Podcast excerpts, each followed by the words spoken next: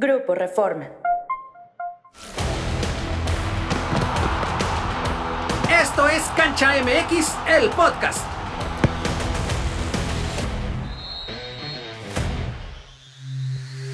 Muchas gracias por acompañarnos a un episodio más de Cancha MX, el podcast. Soy Luis Amezcua y estoy con Jorge Meléndez y Luis Homero Echeverría para platicar de un tema muy curioso.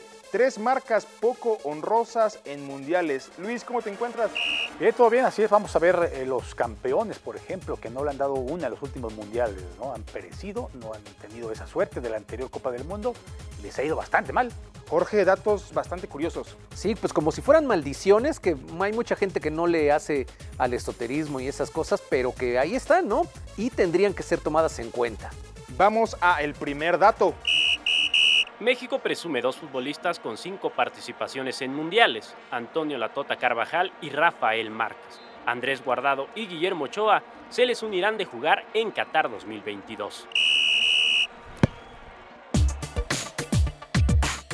Pues ahí está el dato. México va a poder presumir, terminando Qatar 2022, que tiene a cuatro jugadores con cinco mundiales que durante mucho tiempo nada más fue la Tota Carvajal, pero los tiempos ya son otros y se van sumando más y más. Exactamente, ¿no? Mucho tiempo fue la Tota, el portero mexicano, que también es complicado que un portero juegue cinco mundiales, ¿no? Pero eh, pues puede dar el caso ahora con Ochoa de que eh, es su quinta participación, pero será el tercero en el que va a participar. Hay que recordar que después Mateus fue el que em, emparejó eh, a la Tota, después de mucho tiempo, muchos mundiales, por fin Mateus fue el que emparejó a la Tota. Y ahora, como dices, quizá haya más preparación física, no lo sé, para que puedan los jugadores llegar más rápido o más fácilmente a los cinco mundiales. Ajá, o que empiezan mucho más temprano, ¿no? Más jóvenes, sí, puede ser.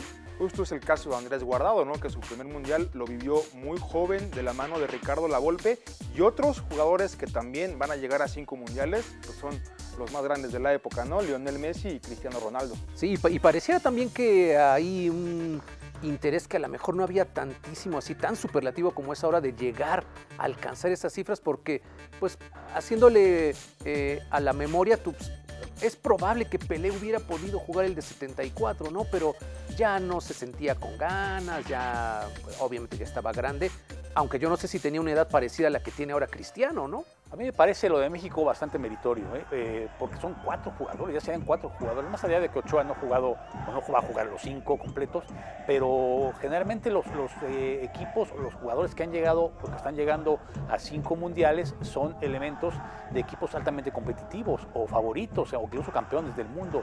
México, pues no lo es, no ha tenido esa jerarquía en los mundiales y ya serían cuatro elementos realmente para considerar y alabar, me parece. Oye, Jorge, platícanos de este otro dato que el campeón defensor no ha pasado de la primera fase en los tres mundiales últimos. Sí, terrible. Hablando de, mundiales competitivos, pues resulta increíble, ¿no? Ganas la Copa del Mundo, regresas a defenderla y no pasas de primera fase. Y mira que no le pasó a cualquiera, ¿no? Le pasó a Italia, le pasó a España, le pasó a Alemania, ¿no? Que es el recuerdo más fresco que tenemos, el del mundial pasado, pues osote que hizo, ¿no? Con las derrotas ante México y ante Corea que le impidieron avanzar a octavos de final, ¿no? Fracasotes si Francia no lo hace, ¿no? Tiene un grupo bastante asequible. Y a eso hay que agregarle Francia, porque Francia también, después de ser campeón en Francia 98 en su casa, no clasifica en 2002 a los octavos, ni siquiera a los octavos de final. Entonces, cuatro de los últimos cinco campeones no han avanzado a la segunda ronda de los mundiales.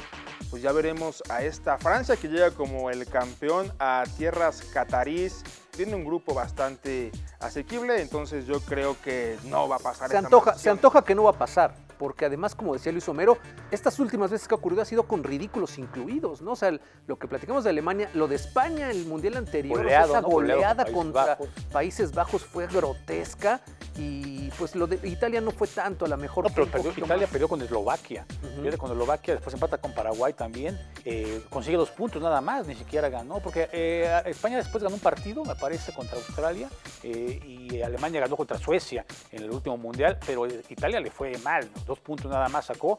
yo estaba revisando aquí las, las estadísticas, Italia es un caso realmente pues de que ha ido mucho a la baja, ¿no? Porque después de que fue campeón en Es muy voluble, ¿no? De repente pues ha ido mal, ¿eh? Porque después de que fue campeón en 2006 no clasifica en, en 2010, en 2014 tampoco clasifica porque queda tercero de su grupo y no fue a Rusia y tampoco va a ir ahora. Entonces, realmente después de que Pero fue... entre estos lapsos fue campeón de Europa. Sí, pero bueno, fue campeón de Europa, pero no ha, ido- no ha hecho nada a nivel de, de mundiales después de haber ganado en Alemania 2006. Pues ahí está, no todos los equipos mantienen esa constante que de repente, y es una vez más que se le aplaude a la selección mexicana, que siempre pasa de la fase de grupos, ¿no? Que se le encantará mucho que no llega al quinto partido, pero vean qué tipo de equipos estamos hablando que a veces no clasifican al Mundial o que a veces no pasan de la fase de grupos, y México ya lo ha hecho desde 1994 a la fecha. Exactamente, no, me parece que la constancia de México pues, también es digna de destacarse, ¿no? A pesar de que no, no no avanza a los cuartos de final, pero llegar consecutivamente y aparte clasificar, ¿no? En la zona, porque ya Estados Unidos no clasificó a Rusia 2018, ¿no? Y otros equipos se han quedado cortos y México constantemente está clasificando. Hay a tumbos, pero ha clasificado. Y hablando de la selección mexicana, aquí les dejamos otro dato. El tricolor es la selección número 5 con más actuaciones en mundiales, con 16 a 5 de las 21 apariciones de Brasil y por detrás de las 19 de Alemania, las 18 de Italia y las 17 de Argentina. Pues ahí está, la selección mexicana entra en el top 5 de los mejores invitados en la historia de los mundiales, cosa que no es nada fácil, porque dirán mucho de que si la- el área geográfica, pero para todos es igual, ¿no? Es lo mismo. Sí, está bien, está complicado. Cada vez también en CONCACAF es más complicado clasificar, ¿no? Quizá fuera del, del último proceso que, que no dieron gran pelea, la- sobre todo en Centroamérica, pero ha sido muy duro, ¿no? Para, para pasar a lo que fue Brasil, México tuvo que ir a repechaje, a Rusia también fue algo complicado. Entonces, yo creo que cada vez es más, más eh, complejo poderse meter al Mundial y México siempre está ahí participando. Oye, Jorge, es del top 5 con más participaciones, pero es la número uno en derrotas que tiene en los mundiales. Ahí es donde algo bueno se convierte en algo malo, ¿no? O sea, su casi omnipresencia en los mundiales también viene de la mano con que es el que tiene más derrotas y está difícil que alguien lo iguale porque casualmente el que le sigue es Argentina que tiene 23, pero pues Argentina usualmente llega y gana la mayoría de sus partidos, ¿no? Entonces ni siquiera, o sea, no hay forma de que Argentina siquiera lo alcance y pues el Tri esperemos que no sume muchas más derrotas. Sobre todo que no regrese a los tiempos este, pues, añejos. ¿no? Cavernosos, sí, oscuros. eh, sobre todo, pues, más- que nada, pues era un proceso de desarrollo, me parece, en el fútbol mexicano. Pero tardó como 40 años Sí, en desarrollarse. trabajo, ¿no? ¿Cuánto Porque- tiempo tardó en ganar su primer punto? ¿No? En ganar la primera victoria. O sea, en avanzar, en clasificar, ¿no? Cuando, por ejemplo, o sea, equipos como africanos, como Senegal, en su primer mundial avanzó creo que hasta cuartos de final. Entonces creo que a México pues sí, sí le costó mucho, pero de- pues también debe agradecerse que, que ya no hay más de dos derrotas por mundial, ¿no? Antes eran tres derrotas clavados y golizas. Entonces también hay que ver ahora, porque a lo mejor las tres derrotas se repiten, ¿no? Pero hay, hay que tratar de que no regrese México a esos tiempos realmente. Jorge, Sí, que no está tan lejano el de 78, ¿no? Que ese ya no tuvo nada que ver con crecimiento, fue de pura soberbia. Jorge, ¿tú cómo ves o cómo crees que nos vean en el exterior, en el extranjero, que México sea siempre un invitado común? ¿Será, lo ven bien, se lo ven como un rival de, miedo, de peso, lo ven como algo que por el área geográfica se le criticará? ¿Qué será? Yo creo que lo ven como un animador, ¿no? Un animador que está siempre presente, pero que nunca trasciende. Porque pues la parte buena del mundial, la parte que se te queda grabada, yo creo que es a partir de cuartos de final. Los duelos memorables, las series de penales memorables, los tiempos extra memorables, son a partir de cuartos de final. Y pues México Puede ser entonces, Luis Homero, que lo que más se le graba a los aficionados que no son mexicanos es la efervescencia, el ¿no? el, colorido, el anima- el colorido, que va mucha afición mexicana, que hace la fiesta, en su momento que la ola y todo eso, es lo que se le queda grabado. Porque yo po- podría com- comparar a nivel internacional, a nivel mundial, sería como estar viendo una clasificación de Asia, donde siempre está Corea y Japón. Corea siempre está, ¿no? Y, y no llega a ninguna más que cuando fue su mundial, y eso con la Con manita del árbitro, ¿no? Y llegó a las semifinales, pero fuera de eso, yo creo que lo ven- se ve así, ¿no? Como que México, ah, pues sí, México entró, este, entró Japón, entró Corea, Camerún se metió, ¿no? Y por ahí se metió una vez a cuartos de final. Yo me imagino que a nivel mundial así se ve a México, ¿no? Como un, como un animador y como que es normal que en su área pues destaque y clasifique un mundial. Y pesa también los dos mundiales que tiene, ¿no? Que se le recuerda con cariño al Pelé del 70 y a Maradona en el 86. Exactamente, sí, pues es, es- es algo de mucho color, ¿no? Un bonito recuerdo eh, y pues nada más, porque resultados, pues.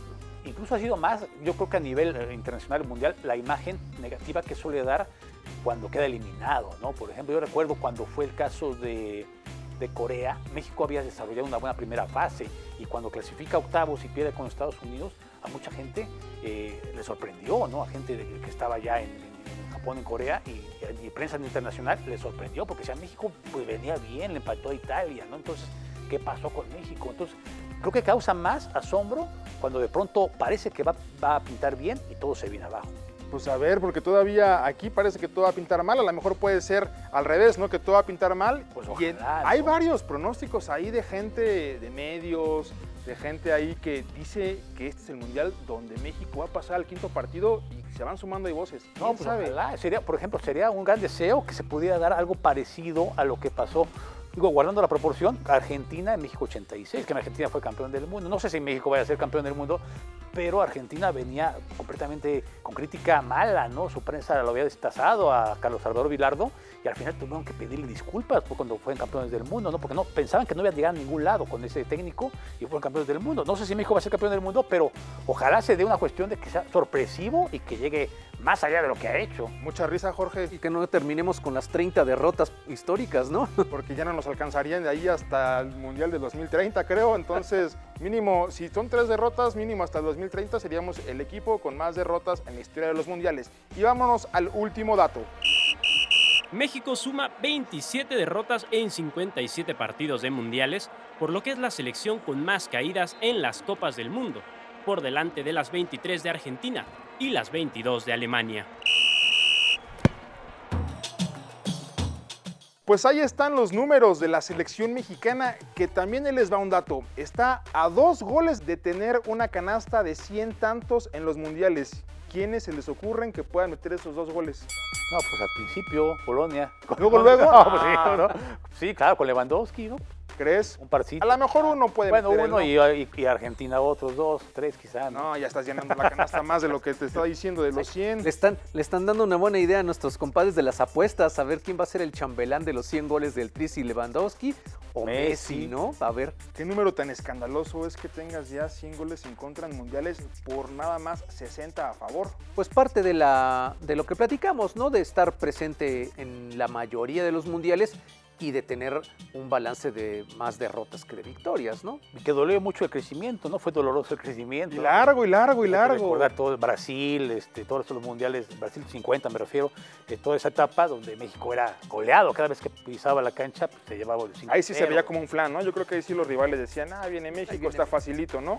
Hasta el Mundial del 70 que fue en casa más o menos se defendió y pues ahí... Ya el 62 cuando saca su primera victoria, ¿no?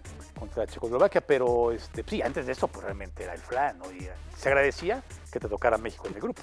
Sí, ahorita ya no se agradece tanto. La verdad están poniéndolo muy este, pesimista, pero no, vamos a ver ahora también a recordar un poco de esos 100 goles y de los mundiales que se han visto, cuáles creen que sean los más dolorosos.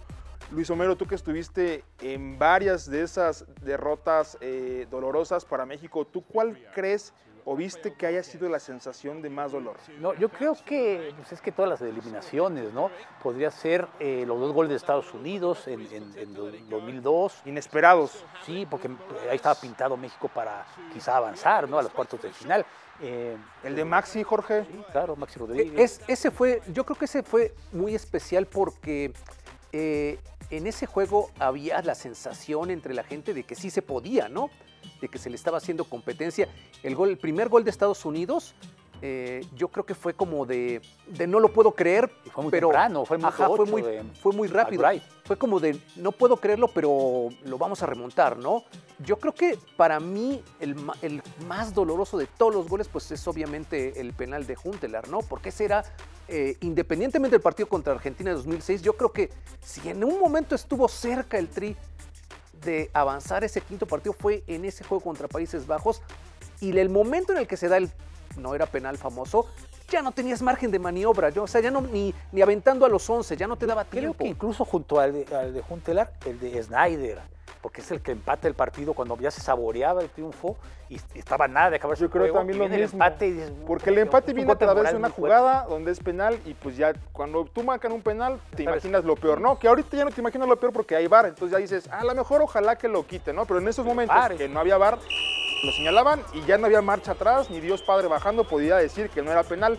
Entonces, el de, justamente yo veo que el de Maxi, por la jugada inesperada, ¿no? Por los tiempos extra, porque ya te estabas imaginando quiénes eran a lo mejor los tiradores de penal, por ponerte de tú a tú a la potencia de Argentina. A mí en lo personal ese me dolió, como no tienen una idea y todavía se sigue sufriendo. Y también puede ser, incluso el de viejo, ¿no? En Francia 98, cuando eh, ya había anotado Klinsmann, le había empatado después del gol de, de, Hernández, y viene ya, faltaban cuatro minutos y viene el gol de viejo, ¿no? Con esa marcación este, tan discutida de, de, Rodrigo Lara, y ya cuando llega ese gol dices, no, pues ya valió que eso esto, ¿no? Porque de los, el último mundial, no, contra Brasil, no, ese no hizo pues, nada, ¿no? Ha sido de las el, más de nada, derrotas y feas y ni siquiera metieron las manos. Exactamente, ahí México quedó eliminado contra Suecia, o sea, ya ni hacía falta jugar el partido contra Brasil, sería un pero derrotado. Yo creo que esos goles fueron también dolorosos. Los, o sea, el 3-0 de Suecia, que después comprometió la situación que tuviste que depender de que Corea le ganara a Alemania, ¿no? que se jugaba al mismo tiempo. Estos goles también fueron bastante dolorosos.